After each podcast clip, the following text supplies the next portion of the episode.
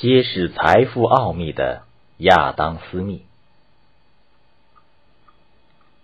十八世纪二十年代，英国苏格兰的小镇科卡尔迪有一家铁匠铺，五个健壮威猛的铁匠在这里干着制作铁钉的活儿，天天如此，月月如此。有一天，一个小男孩偶然路过这里。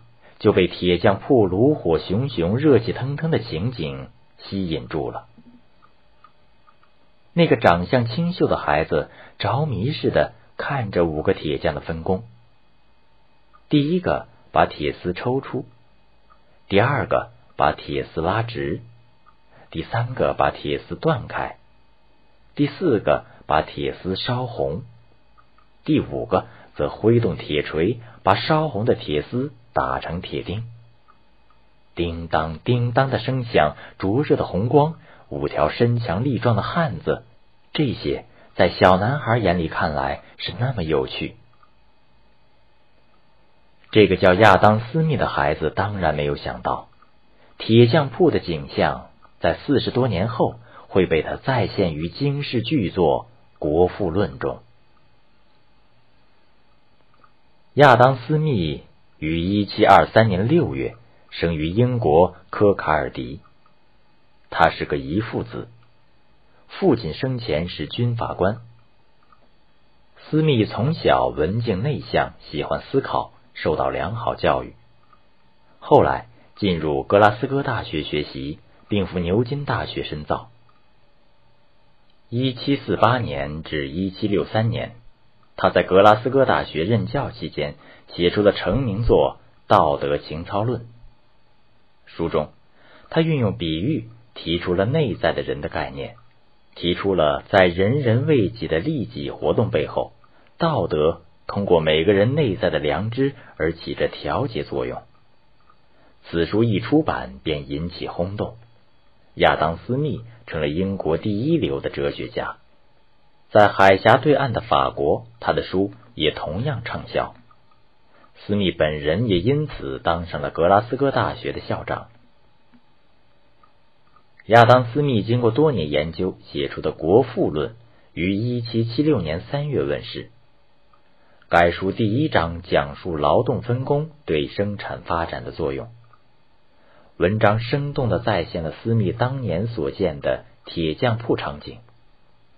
书中从生产铁钉的分工现象统计出，十个工人一天可以生产出铁钉四万八千枚，远远大于一人从头包到尾的效益，指出了分工是劳动生产力提高的最根本原因。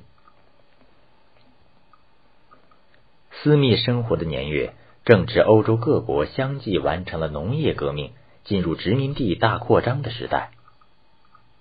生产力迅速发展，财富不断增长，却没人提出适应这个时代的新的经济观念。当时，人们对经济的认识还比较肤浅，以为财富的增长意味着获得更多的金银，以为世界的财富总数是一个衡量，以为一国财富的增多必然意味着另一国财富的减少，等等。《国富论》的出现对上述观念形成强烈的冲击。该书是斯密花了十二年的时间阅读和思考的结果。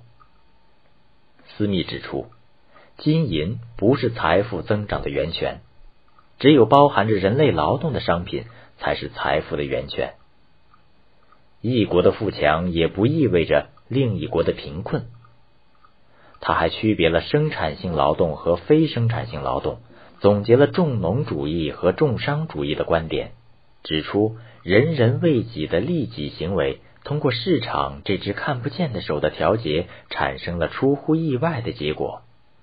人与人之间的互利，以及与社会利益的协调和一致等等。《国富论》开创了现代意义上的经济学这门学科，它的划时代意义是十分明显的。人们把它比喻为经济领域中的牛顿定律。《国富论》还总结了诸如货币、资本、价值、市场、公共财政等一整套概念和规则。这些经济学的原理从此影响了人类世界长达二百余年，直到二十世纪中叶，他的一些论点才为凯恩斯的政治经济学理论所修正。该书第一版半年后便销售一空，但斯密并未以此为满足，而是不断补充和增订。当时，他已被任命为苏格兰的海关关长。工作变得非常繁忙，因此他只好利用业余时间，抓紧分分秒秒来思考问题。据说有一次，斯密去海关，守门的警卫对他行持枪礼致敬，他竟把手杖随手托起，也还之以持枪礼。那警卫大吃一惊，赶忙后退一步给他让路，没想到他也后退一步，重复警卫的动作。警卫赶紧把他引入大楼，他也乖乖的紧跟着警卫，迈着与警卫相同节奏的步伐走到了会议厅门口。